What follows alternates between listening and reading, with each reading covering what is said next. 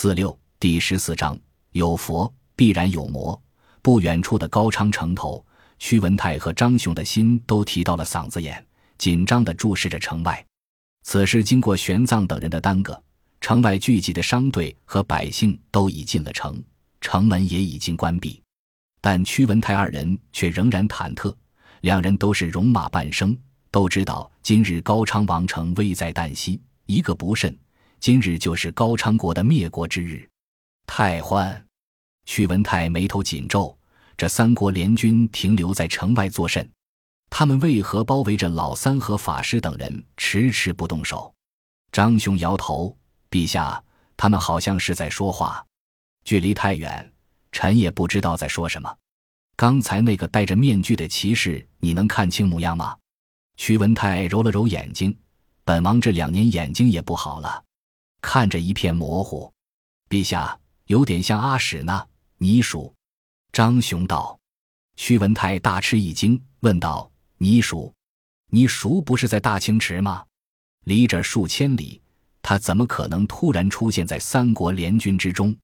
张雄苦笑：‘陛下，倪叔跟龙双月之的关系，您又不是不知道。以此人的脾性，只要他听说三王子抢走了龙双月之，在哪里不都得跑回来？完了，完了！’”屈文泰脸色灰白，有你叔在，只怕统叶护可汗也不会偏袒我们了。难道我高昌真的要亡国吗？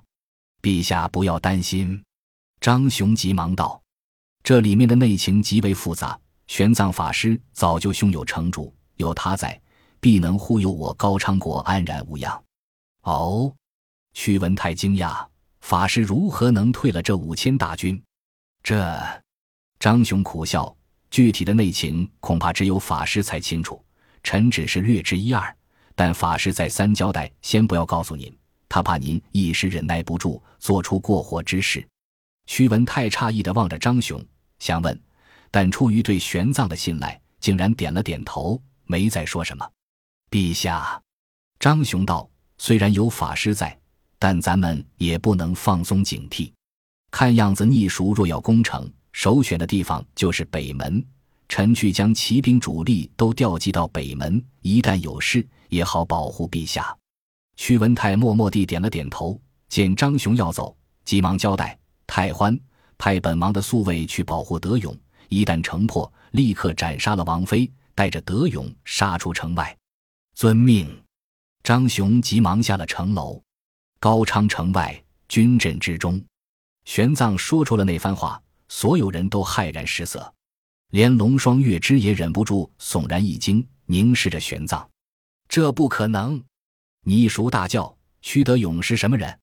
戎马半生，纵横西域，他的中兵更是西域首屈一指的精锐。双月之凭什么能随时随地杀光他的人？”龙突骑之也大笑：“法师当真糊涂了？若是我女儿能杀光高昌国的骑兵和重兵。”本王早就直接挥师攻打高昌王城了，还跟屈文泰这老匹夫废什么话？玄奘笑了笑，但公主的的确确做到了。阿史那殿下，西域盛产苜蓿，这苜蓿也是喂养战马的最好饲料，对吧？没错呀。你数点头。贫僧听说苜蓿田中往往会长一种草，名叫热那草，这种草与苜蓿极为相似。倪叔自幼就与马匹为伴，自然清楚。是的，法师，这种热那草如今已经不多见了，因为它有毒性。若是马匹误食，就会引起体内血热，往往奔驰不了多久，就浑身汗出如浆，心脏难以负荷，最终心脏爆裂而死。所以牧人只要见到这种草，就会用火连种子一起焚烧掉。如今是越来越少了。少并不等于没有吧？玄奘问。倪叔惊讶的点点头。当然，这种东西肯定是除不尽的。法师到底想问什么？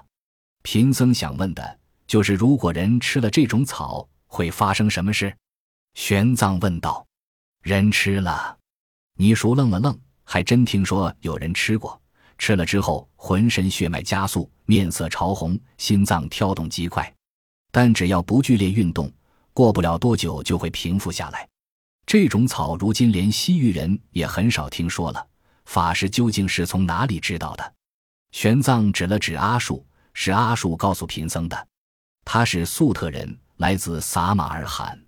尼叔恍然大悟：哦，撒马尔罕靠近费尔干纳，费尔干纳盛产汗血宝马，那里牧草茂密，想必还会有热那草。可是法师，这种草跟双月枝又有什么关系呢？当然有关系。玄奘道。中兵主要职责是保卫王宫，军营就在宫墙南面。平时饮食主要由王宫内供应。倘若公主将这种热那草磨成粉末，命人放进中兵们的羊汤中，那会发生什么呢？你叔脸色慢慢变了，思忖了好久，才慢慢点头。士兵们喝了这种羊汤，体内自然血热，急速奔跑之下，有可能心脏爆裂而亡。哼，一派胡言。龙突其之冷笑：“那些中兵喝了羊汤，只有奔跑或者剧烈运动才会难以承受。谁知道他们什么时候运动奔跑？可你刚才又说了，我女儿随时随地能让这些中兵死于非命。法师，这又如何解释？热那草并不是唯一的。”玄奘道：“假如这半个月来，中兵们日日食用热内草，但每次的量又不大。”这些毒素慢慢积累于血液之中的，然后突然有某个瞬间，在一个密闭的空间内，这些中兵又吸入了一股烟雾。这烟雾里有刺激血流加速的药物。龙王陛下，您觉得会发生什么事？所有人都惊呆了，怔怔地看着玄奘，又看看龙双月枝，同时情不自禁地打了个寒战。只有屈志胜还愣愣的，似乎没有听懂。玄奘道。为何那些留人不死？因为他们秘密屯住在景区，公主无法接近。为何大殿外的中兵不死？因为他们虽然吃了热那草，却没有吸入这粉末凝成的烟雾。不可能！倪叔一跃而起，大叫道：“哪里有这种药物？那岂非可以杀人于无形吗？”啊呸！玄奘、龙突其之更是怒不可遏。你这妖僧纯属一派胡言！什么热奈草，什么某种药物，统统都是子虚乌有的东西，统统都是你的猜测。和尚，你就凭着编造的故事，就要置我女儿于不义吗？难道你以为本王的弯刀斩不掉你的头颅吗？贫僧并非虚言。玄奘无比平静，他从怀中拿出一个布包，慢慢打开。各位请看。这就是热奈草的粉末。龙突其之的脸色变了，怔怔地盯着那个布包，一时竟忘了说话。倪叔脸色凝重，接了过来，打开布包，果然看到一撮土黄色的粉末，凑到鼻子底下一闻，顿时打了个喷嚏，脸上一阵潮红。他急忙凝神静气，过了好半晌，脸色才恢复正常，默默点头：“这果然是热奶草。法师，这是从哪里弄来的？”屈德勇政变之后，高昌王命张雄去控制兵部和中兵营，贫僧私下委托他控制了中兵营后勤的主事。玄奘道：“经大将军秘密审讯，在那主事的一个秘密住处，搜出了五篓热奶草粉末，其中三篓已经空了。”众人都不说话了。玄奘又从怀里掏出一个小瓷瓶，递给了倪叔。这是贫僧昨夜从大魏王平的瓶口刮出来的黑色粉末，这究竟是什么东西？贫僧也不得而知。但贫僧相信，食用过热内草之后，再将这种粉末点燃，吸上一口，就会重演那日上百名中兵倒地毙命的惨状。倪叔小心翼翼地拿过小瓷瓶，打开，果然里面有指甲盖大小的黑色粉末。他不忍心去逼问龙双月枝，朝龙突奇之瞥了瞥。问龙王陛下，您还有何话说？哼！龙突奇之冷冷地道：“谁能证明这东西是他从大魏王平的瓶口刮出来的？”泥叔指了指屈之胜身边的大魏王瓶，难道需要再刮一些吗？龙突奇之哑然无语，半晌才道：“大赦，这和尚妖言惑众，凭他空口白牙，您便要怀疑我的女儿吗？”本王绝不信这两样东西能无声无息致人死命，世上哪有这样的东西？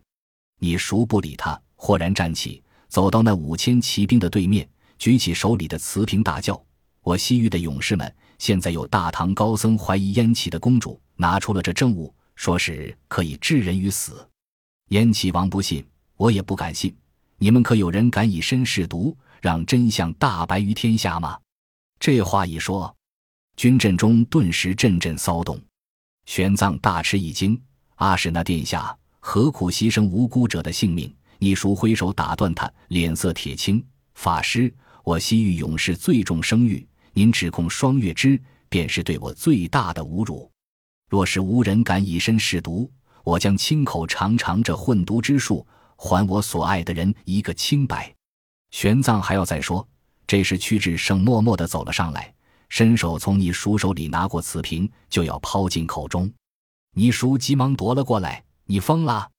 你不信，我也不信。屈志胜两眼通红的望着他，凭什么只能你为双月之去死？他的荣誉比我的命更重要。你叔愤怒无比，却没说什么，冷冷一笑，把瓷瓶夺了过来。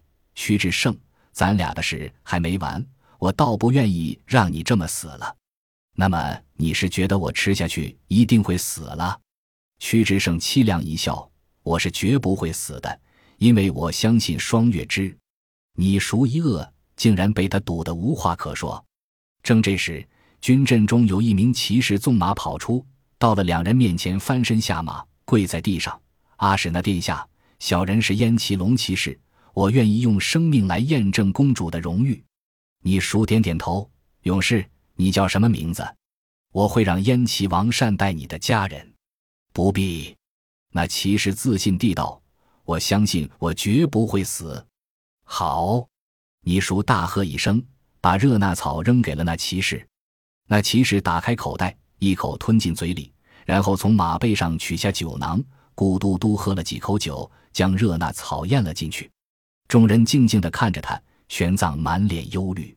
过了片刻。那骑士忽然面色潮红，像喝了几袋子烈酒一般。你叔叹了口气，拉着他的手走到上风处，将瓷瓶里的黑色粉末挑出来，用火折子点燃。果然，那指甲盖大小的黑色粉末竟然冒起了浓烈的烟雾，烟雾翻卷蒸腾，犹如煮沸的汤水。本集播放完毕，感谢您的收听，喜欢请订阅加关注，主页有更多精彩内容。